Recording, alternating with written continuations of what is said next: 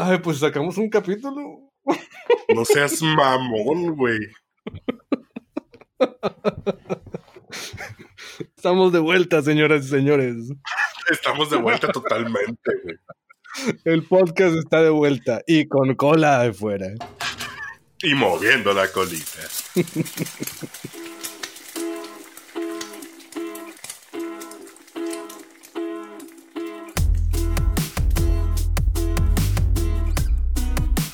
Estás escuchando Rancheros Tiernos con la salsa aparte con Axel y Arturo.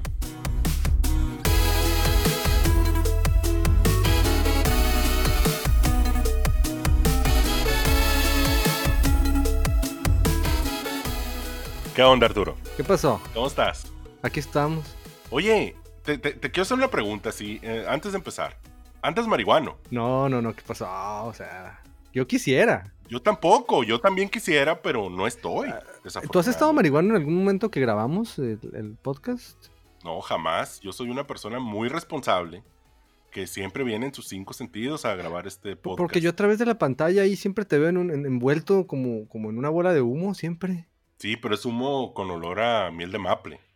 Ah, no, guácala eso. No, guácala, no. Tiene que, tiene, tiene que verse verde, así para que esté buena. Te pregunto porque eh, me, me- me estoy enterando de que la gente dice que siempre andamos marihuanos cuando estamos grabando el podcast. Sí supe de eso, ¿eh? Yo incluso eh, escuché que decían que andamos eh, empiricados también en algunos episodios. Sí, es que te aceleras mucho, pues. Entonces la gente, que, pues, ¿qué va a pensar, verdad? Esas veces que no dejas de hablar así. Sí, también supe que, que acuérdate que también dijeron eh, que, que en hongos, ¿eh? Andabas tú. Porque de pronto empiezas a hablar puras cosas que nadie te entiende. Ni yo te entiendo. Pues es nada más cuando estoy enojado con Twitter o con alguna red social. O enojado por, porque, bueno, con el enojo mismo. no, yo ya no me enojo, yo ya soy una persona muy pacífica. Er- Eres medio zen, ya estás en el plan zen. Estoy en un plan muy zen, pero, pero eh, estoy pensando que a lo mejor era la vesícula la que me hacía enojarme. Desde que sucedió, si, si alguien no lo recuerda, eh, busquen la primera temporada un episodio que se llama Yoko Ono, este, para que se entere de todo lo que sucedió. Entonces yo estoy sospechando que era, en realidad, yo nunca he sido explosivo y corajudo, Ajá. sino que era la vesícula que se apoderaba de mí, así como Koji Kabuto, que, eh, adentro de Mazinger Z.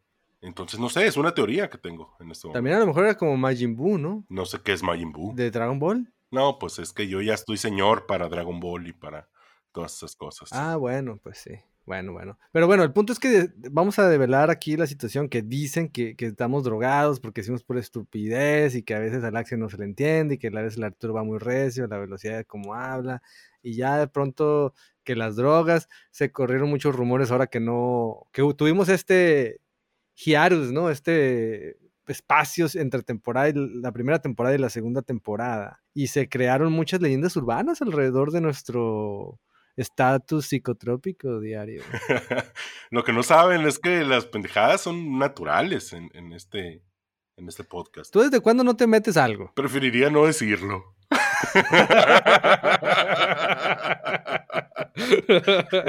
si, te, si te hacemos el doping. Yo creo que ya nos estamos poniendo muy personales. Aquí están, están señores cruzando una línea. la línea del respeto. Bueno, bueno, ok, vamos, a, vamos a decir que, que estamos sanos. Estamos sanos. Ah, en este momento no está pasando nada por nuestras venas, nada, nada que induzca cosas. Así, ningún enervante, digamos, para utilizar terminología de periódico del imparcial.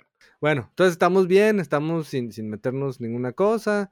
eh, eh, no importa si ayer te metiste lo que te has metido. O, o nunca. o terminando el podcast te metas lo que te vas a meter. No importa, no importa. La gente no tiene por qué saber.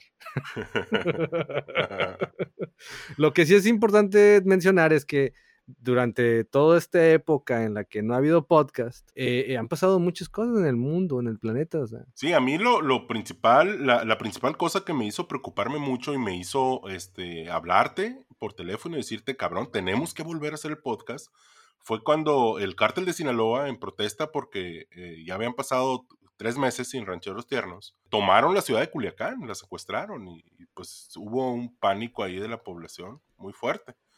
Este, yo empecé a recibir muchas llamadas y correos electrónicos y mensajes al número de WhatsApp de que por favor ya este, anunciáramos que Rancheros Tiernos volviera, volvía, porque pues eh, la ciudad estaba tomada, entonces era lo que se necesitaba para... Ahora, ahora, hasta, tengo entendido que hasta eh, el presidente llamó, ¿no? Hizo una llamada. Sí, el presidente fue el que me dio la idea a mí de sacar el especial de Halloween para que se calmara el, el cártel.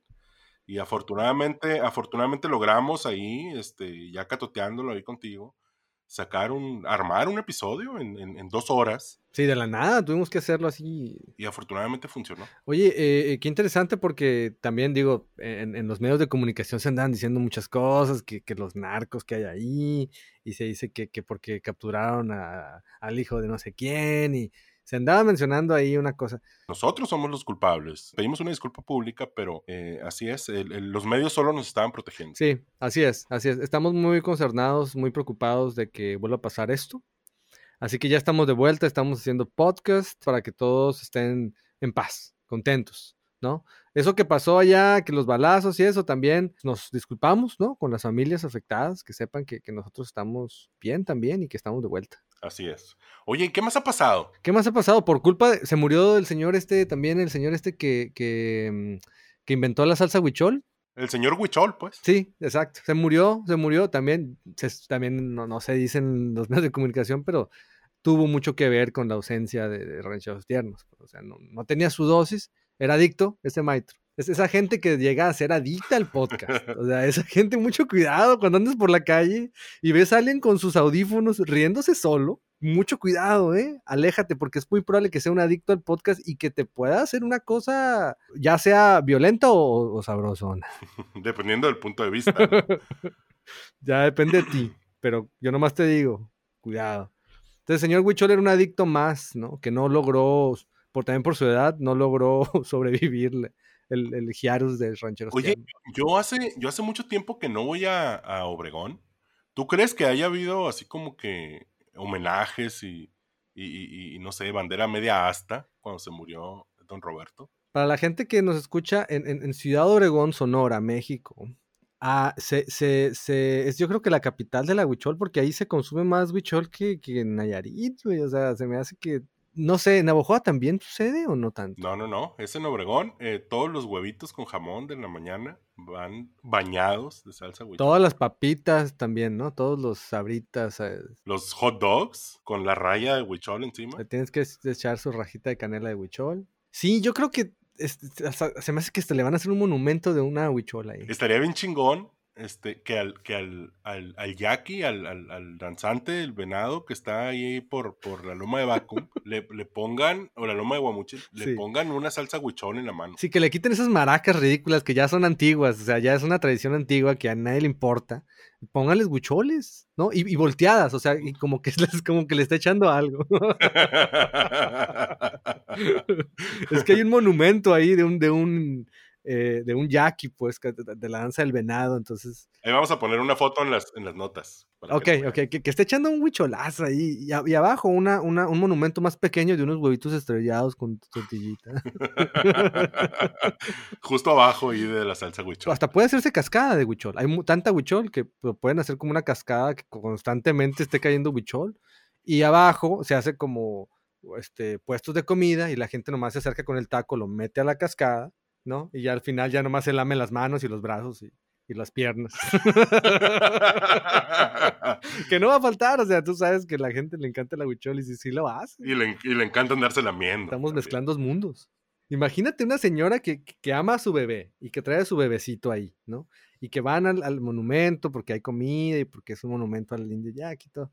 Entonces dices, ay, es que amo mucho a mi bebé, pero también amo los tacos y la comida y amo la huichol, ¿qué hago?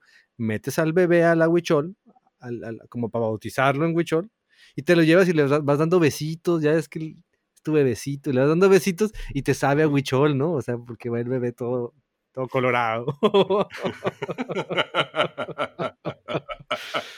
o sea, yo sí lo veo, ¿eh? O sea, como negocio, les advierto a los, a los gobernantes ahorita, pónganse pilas, pueden hacer dinero de ahí. Hay que volver, hay que volver a, a Obregón, pero triunfantes, pues con ideas ganadoras como esta. Sí, es cierto. Innovación, innovación. El próximo Startup Weekend yo voy a llevar la idea del, de ponerle huichol al danzante. Ah, y a los bebés, por favor, como su producto.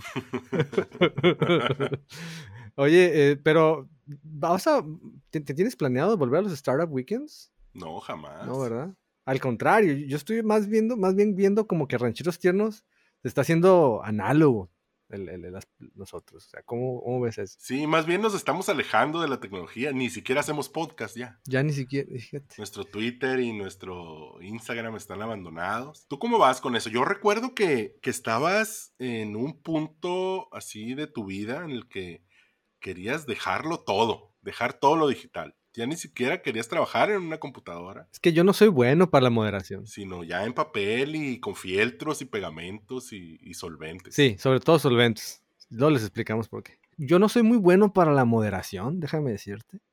Así que, o sea, o, o- o es todo o nada. O sea, entonces ya, yo tengo rato decidiéndome entre o irme por el lado completamente desconectarme y hacerme un ermitaño y hacerme también como un molusco y irme a la montaña y desconectarme todo. Solamente en- enviar, enviar palomas mensajeras, en- en- para aventarme unos dos años entrenando palomas y reproduciéndolas para comunicarme con todos ustedes. Y yo sé que va a tardar más la comunicación, a lo mejor para cuando llegue el mensaje ya pasó la noticia, pero, pero eso me puede ayudar a no estar tan enviciado con la pantalla. Eh, esa es una opción, ¿ok? Vamos a dejarla como, probablemente para muchos de ustedes será la más lógica, pero tenemos la otra, la otra opción. Ajá. Yo la compré en cuanto lo empezaste a Sí, decir. pues, o sea, es- donde deberíamos estar todos, ¿no? Imagínate este mundo eh, pasando palomas por encima y, o sea, ahora también hay un problema de seguridad, ¿no? O sea, y para interceptar el mensaje, con nomás ocupas una, una pedrada y un tirador. o sea, no se puede encriptar esa madre. Está del otro lado también la parte ya bien digital, que, que ahí sí me tendría que hacer completamente youtuber, influencer y, y compartirlo todo hasta cuando voy a hacer caca al, al baño. Yo te veo, yo te veo más cerca de, de- de ese tipo de personalidad eh, que la de ermitaño digital. ¿no? Yo puedo estar, yo me veo como que cualquiera de las dos, ¿eh? O sea, pero en medio se me hace más difícil. Lo más complicado se me hace estar en medio. Y, y puede ser una o la- otra. No sé, no sé. Sí, la onda, o sea, lo que dices es comprometerte con una decisión que tomes y seguirle con esa. Exactamente. Y volverte, volverte así como, como un ser de, de- digital que vive en la web nada más. O volverte un señor que lee el periódico en las mañanas mientras se toma el café. Así es. Todavía no lo sé. Ya veremos. Pero todavía estoy en esa, en esa. He estado, no sé si has visto, he estado subiendo videos donde salgo yo diciendo cosas que me interesan. Sí, sí, sí. Es como una pruebita, ¿no? A ver si, a ver qué. A mí me gusta, a mí me gusta ese lado influencer que tienes, de ponerte enfrente de la cámara y dar tus opiniones. Me gusta mucho, yo lo disfruto mucho. Déjame decirte que, que no, que, que aunque muchos me consideran extrovertido, se me dificulta mucho ponerme frente a una cámara. Sí, yo sé, y, y por eso te- además te doy más puntos, ¿no? O sea, no te cuesta trabajo andar grabando chingaderas por todos lados, pero sí te cuesta trabajo ser tú el que se pone enfrente de la cámara. Sí. Y, y, y por es- eso en, en mi mente te otorgo más puntos todavía por, por hacerlo, ¿no? Pero además, independientemente de eso, el contenido que has estado eh, publicando me gusta. O sea, me gusta que me platiques. Siento que, que eso es lo que nos queda, ¿no? En, en- la cosa tan automatizada, en las redes sociales que todo el mundo opina lo mismo o opina lo contrario y se pelean, que no hay puntos medios. Creo que el tener a una persona dándote su opinión y, y- y- y tratando de, de empezar una conversación, por unilateral que sea el medio, es bien disfrutable, es bien humano, pues. Entonces me gusta mucho eso. Eso es lo que busco yo ahorita en este momento en, en- en la web en general. Personas, conectar. Creo que muchos de nosotros estamos buscando lo mismo, ¿eh? Eh, la parte personal del Internet, porque ya todo se ha convertido en influencia, ¿no? Ya ves, influencers, ¿no? Seguir el, el- el- el tren de, un- de uno o seguir el tren del otro Ajá. y estar en contra de uno o estar a favor. Y toda esa peleita que se da dentro del Internet es muy cansada, ¿no? Es, es, es de que si estás a favor de esto, eh, es que estás en contra de lo otro. Entonces, todo se ha vuelto muy bilateral y, y- y cansa. Muy polarizado. Muy polarizado, exacto, esa es la palabra. Y cansa, ¿no? También. Eh, eh, a veces nada más basta con ventilar lo que tú piensas y que te valga madre si te critican o te dicen ahí lo que sea, ¿no? Me acaba de pasar ahí con, un, con uno de los Instagram stories que, que subí que, que, que estaba diciendo, estaba dando mi opinión, ¿no? Sobre lo que estaba pasando en Irán. Que les cortaron el internet porque hicieron una protesta. Ajá. Y, y yo me enteré porque tengo una amiga que es de Irán. Y, y cuando iba pasando por la plaza acá enfrente de la Galería de Arte de Vancouver, veo la gente manifestándose, o sea, la, la comunidad persa hicieron su manifestación ahí. Y, y- y- y los vi, y lo grabé y, conté un poquito de cómo es que yo me enteré y cómo, cómo se me hizo muy curioso que no nos hemos enterado por otros medios. Y los medios mundiales tardaron dos días en empezar a, a decir que, que un país entero como, como Irán no tenía internet. ¿Y qué crees que pasó? Pues me empezaron a echar carrilla. Empezaron a mandar mensajes ahí eh, privados, decir, ah, ¿por qué estás hablando de Irán? ¿Y por qué no hablas de Chile? ¿Por qué no hablas de lo que está pasando en Colombia o en tu propio país con el peje y los... con-?" Ese es mi pedo. Y ese es mi pedo con las redes sociales y el estilo que hemos desarrollado para usarlas, que es o estás tirando netas o estás tirando mierda. Le agarras un tweet random, así, de, de un timeline random, agarras un tweet y se lo pones enfrente a alguien Ajá. y o va a estar totalmente de acuerdo o va a estar totalmente en desacuerdo y lo va a odiar y le va a querer tirar mierda. Esas son las dos posibles posturas que existen ahorita, especialmente en Twitter. Y, y- y eso es lo que está pasando con, con ese tipo de comentarios que te llegan, pues. Qué cerrados, ¿no? Somos. O sea, como sociedad, en ese aspecto, así como pensándolo así. Pero además es una cultura muy propia de Twitter, que en Twitter es donde se ha desarrollado. Bueno, yo lo he visto en Facebook. Yo sé que tú no tienes Facebook. Yo lo he visto también en Facebook. Pero cierto que en Twitter se da mucho más, ¿no? Yo creo que es, independientemente del- de, la red social, es el medio. Pues es un medio tan abierto, tan omnipresente, que, que fácilmente cualquiera llega y se, se sube a la conversación aunque no pertenezca. eh, Y súmale también los bots, súmale también la gente pagada, todo eso. Entonces, qué cansado, ¿no? Tener un internet así. Pero todavía hay rincones libres, ¿no? Sí, sí, sí, claro. Sí, todavía hay rincones mm, donde podemos compartir cosas y podemos empezar simplemente por, por nuestra red de contactos, pienso yo. Está bien chilo hacer contenido para tu red de contactos, para tus amigos, para, para tu gentecita cercana. Creo que para, para mí eso es lo más valioso. Y también al mismo tiempo en, en- en esta red externa de desconocidos, digamos, pues hay, hay también, como tú dices, rincones en, en la web donde puedes eh, encontrar comunidades chilas. A mí me pasa con algunos subs en Reddit. Es como un grupo de desconocidos muy buen pedo con los que puedo, siento que puedo llegar a, a platicar con ellos. Es como llegar a un, a un lugar muy amigable donde no conoces realmente a nadie, pero donde eso no importa. Claro. Es como ir al bar, es un, como un grupo de personas que no sabes qué puede pasar realmente ya cuando andes borracho. Pero ya que estás ahí, no los conoces, pero estás, no sé, digamos, fuiste porque vas a escuchar a alguien que toca y que te gusta, ¿no? El estilo. Y todos están sobre un mismo tema, sobre un mismo gusto, y conoces gente y... Entonces, pero cuando estás en una fiesta de tu familia, es muy diferente, ¿no? Y ya los conoces, ya sabes qué es lo que no te gusta de ellos, y, y- es como Facebook ahí, ¿no? La fiesta de tu familia es Facebook. Y ahí dices, está mi tío con las mismas chingaderas. Y, ay, acá está mi primo, ya salió con sus tonterías. Y así ellos dicen de ti, ¿no? Porque tienen ideas diferentes, pero son, como son familia, están en la misma condenada fiesta y se aborrecen y se odian y, y ya se van enojados todos. Digo, estoy asumiendo, ¿no? Dicen que así. Algunas familias son así. En, al- en algunas familias sucede. no, no, no. eh, eh, en la mía no sé. Yo ni, ni estoy cerca de mi familia. Tengo dos años sin ir a México, así que no sé. Tienes dos años sin venir a México, güey. Oh, shit. Ajá. Tengo dos años sin ir a México, hermano. Por favor, no seas esa persona que llega y se le está olvidando el español. No, no, no. Yo todavía, no, yo todavía estoy en otro nivel más abajo. A mí ya se me está olvidando el español y también ya se me está olvidando el inglés. O sea, al final estoy en ninguno de los dos hablo bien. Ya ahorita te estás comunicando con sonidos guturales y ladridos. Sí, tengo un kazoo y hago unos sonidos ahí y la gente ya medio me entiende. Ah, quiere, quiere pasar. Ya, ¿no? ¿Qué dices? ¿Quieres pasar o quieres agua? Ah, popó. Popó. Ah, popó quiere. quiere hacer. Oye, eh, pero ya volviendo a lo del, a lo del internet y eso, me, ya me convenciste, Axel. Fíjate que, que, que sí, esos rincones del internet y, y todas esas cosas bellas que todavía nos quedan en el internet, eh, yo creo que no me voy a ir por el lado análogo. Qué bueno. Me da, me da mucho gusto escuchar eso. El único problema con eso es que tengo que cancelar la orden de las, de las 300 palomas que, orden- que pedí por Amazon.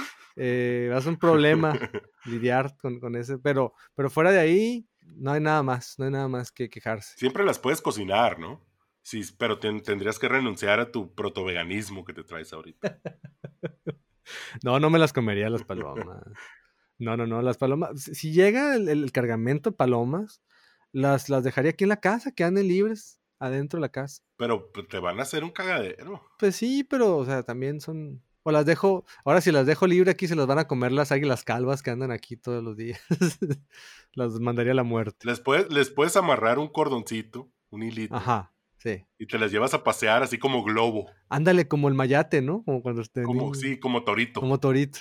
Ajá.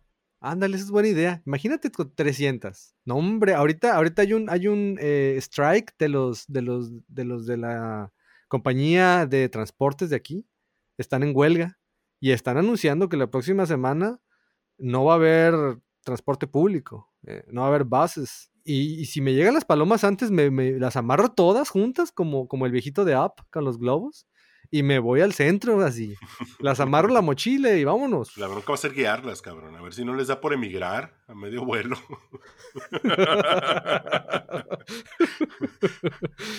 y terminas en Sudamérica, Sí, termino allá en el Caribe. con música lánguida y sensual. Calor. ¿Y tú? A ver, ¿cuál es tu situación con el, con el protoanalogismo que te traes? No, yo no ando análogo, yo al contrario, este, estoy tratando de, de- de crear cosas. Yo me acuerdo que cuando se te olvidó el celular, me dijiste que andabas. ¿Cómo estuvo eso? Que, que te gustó mucho no tener celular contigo. Hubo una semana en la que dos o tres días, por pendejo, dejaba el celular en la casa en la mañana porque salía muy apurado. Entonces empecé a, pues a, no leer los mensajes que me llegaban, este, los WhatsApps, ni los Telegrams, ni los... Y luego ya después me ponía a ver la tele, porque esa es otra cosa que estoy haciendo mucho, estoy viendo mucha tele. Este, me ponía a ver la tele en la tarde ya que terminaba de trabajar y dejaba el celular aquí en el escritorio. Empecé a tener pequeños ratos, digamos, de desconexión y vieras que a gusto. Entonces me acostumbré a eso. ahora hago muchas cosas sin el celular. Este, siempre tengo la cosita ahí de cuando salgo me lo tengo que llevar porque pues, si pasa algo aquí en la casa, cualquier cosa, ya ves que soy muy, muy preocupón. Siento que tengo que tener ahí este, esta conexión permanente, ¿no? Pero, pero sí, a, partir de eso me desconecté un poquito de las redes sociales y de, y de los mensajeros. Y está, está bien chilo. O sea, ese fue el último jalón para dejar de depender de las redes sociales porque en el pasado yo tenía unos una adicción así súper fuerte con Twitter principalmente. Sí, yo te recuerdo en tus fases de adicción. Facebook no me costó tanto trabajo dejarlo, pero Twitter yo no podía. Y ahorita realmente lo, lo- lo estoy checando una o dos veces al día y, o estoy muy presente cuando estoy compartiendo cosas, ¿no? Que esa es otra. Tengo algunas semanas creando cosas. eh, Me, me metí a hacer arte generativo, se llama, que es básicamente crear obras gráficas a partir de algoritmos y datos por medio de lenguajes de programación, en este caso JavaScript, y, y estoy, empecé a compartir las cosas que estoy haciendo ahí. Hoy terminé una web app que, que estoy haciendo hace, hace como una semana, que se trata, es muy simple, nada más compartes, digamos, tu cosa favorita en este sitio, en esta web app, y aparecen las que ha compartido todo el mundo de manera anónima. Y, y- y en esos momentos es cuando me acerco a Twitter, pero, pero no para venir a tirar mierda o alegar, sino para, miren, aquí traigo esto que hice. Y se me hace una, para mí, por lo menos, eh, para mi personalidad, se me hace una manera mucho más sana de usar la red social, ¿no? Pero pues eso, eso, todo empezó con cuando se me empezó a olvidar el, el teléfono. A mí se me rompió la, la- la pantalla del teléfono Ajá. eh, en el Oktoberfest. O sea, me conste que no estaba borracho y se me cayó y se rompió la pantalla. Y, y desde entonces no me emociona agarrar el teléfono. cada vez que, que quiero leer algo. Porque, porque está feo. Y, no, y además porque no, porque hay una, hay una barra blanca ahí, pues, o sea, se rompió la pantalla completamente, el- el- Ok. el- la pantalla líquida, pues, entonces tiene unas líneas blancas que no me dejan ver parte de la, en el puro centro, fíjate. Ento- entonces no me deja ver parte de la conversación. Ya hice mis propios trucos, ¿no? Tengo que eh, hacer más chica la, la conversación y moverla con el dedo, cada, cada cosa. Y ahí la voy escaneando con la mirada hasta que le entiendo lo que dice la persona. Entonces me enfado, ¿no? O sea, me canso. y, ya pues no traigo el teléfono conmigo, pero o quiero, quiero tomar una foto y, imagínate, me lo, me lo, tengo que inventar a ver el encuadre, o sea, está muy complicado. Como con cámara vieja sin pantalla. Sí, que no sabes qué va a salir. Ahí medio, medio le calcula. Y eso también me ha ayudado a no estar tan, tan pegado a ella, ¿no? Pero bueno, el caso es que yo creo que a los dos nos ha servido mucho alejarnos de, la tecnología para poder hacer cosas, porque es un balance, ¿no? Tienes que alejarte un poco de consumir para crear, pero tienes que consumir también para que tu mente pueda crear cosas, ¿no? Y es una retroalimentación, ¿no? Y la creatividad yo creo que así funciona, ¿no? Consumes información y después tú creas y después alguien se consume que, lo que tú creaste, ¿no? El problema es qué información, qué contenido estás consumiendo día a día, porque es lo que traes en la cabeza. Y, y si estás nada más viendo en el Facebook que tu prima se casó y que y que tu pariente ya hizo algo, que tu amigo no sé qué, que son cosas sociales ahí, ah, en lo personal a mí no me, no me dan muy buen contenido como para que yo cree cosas. Pero si me pongo a ver otros artistas o entrevistas o gente que habla de ideas, por ejemplo, y lo digo por experiencia, cuando agarro un podcast sobre algo así que está muy interesante, eh, al, rato me inspiro, ¿no? Y termino haciendo cosas pero para eso tengo que apagar el teléfono, tengo que apagar las pantallas, agarrar mi escritorio y ponerme a crear, ¿no? O dibujar o algo. Además tenemos esta personalidad, eh, los dos, como los dos hacemos eh, trabajo creativo, consumimos algo que nos gusta mucho y luego queremos hacer algo así parecido a eso. A mí me pasa mucho.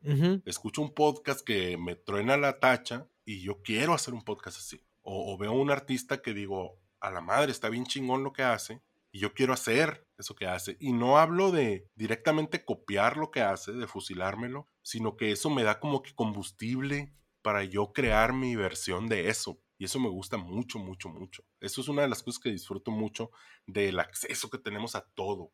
Y es que todo es un remix, ¿no? Todo es un remix. Todo es un remix, entonces tú, tú te remixeas lo de otra persona que se lo remixió de otro lado. Y, la diferencia de, eso es eh, estar consciente o no, ¿no? Eso es lo que estaba leyendo por ahí que es lo que lo hace diferente al artista, ¿no? Del, del copión, digamos. Eh, eh, o sea, estás consciente de, tu influencia, estás consciente de dónde viene y también estás consciente de que ellos lo crearon a partir de otras personas y del trabajo de otros.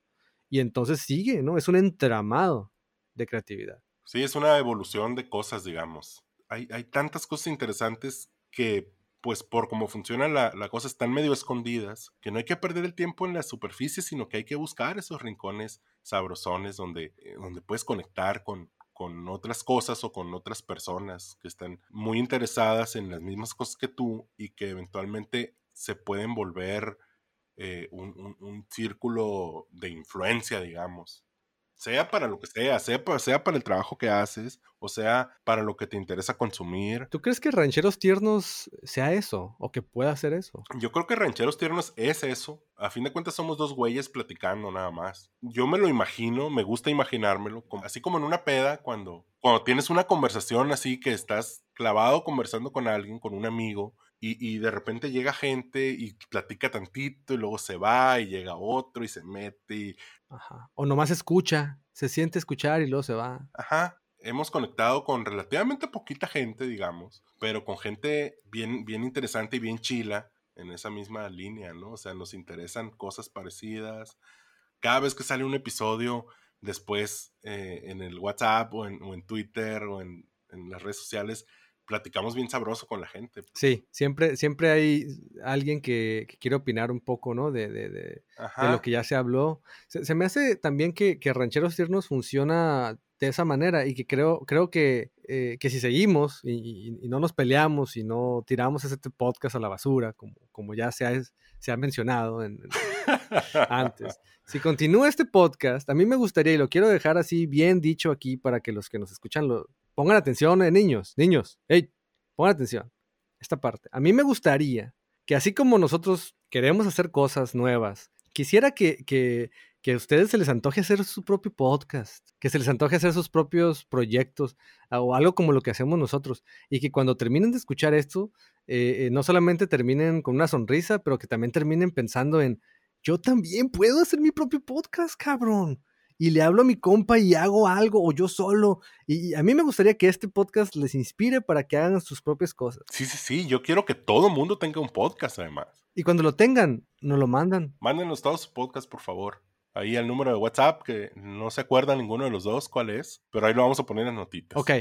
Bueno, pues ya es nuestro episodio de vuelta. Estamos de regreso, ya es oficial esto. ¿Qué onda? O sea, podemos decir. Estamos de regreso, lo que, lo que, lo que nadie creía que iba a suceder. Y por nadie me refiero al Arturo y a mí. Empezando, sí, por nosotros. Muchas gracias por escucharnos. Y pues qué bueno que ustedes también están de vuelta aquí en el podcast. Recuerden que aquí estamos para ustedes con nuestro podcast. Pero acuérdense también que un día no vamos a estar. Así que aprovechennos, valórennos. Escúchenos más, compártanos. Ya se nos puso necio aquí el señor. ya no le den, oiga. Denme otra, pásenme otra de esas que me dieron. Bye. Bye bye.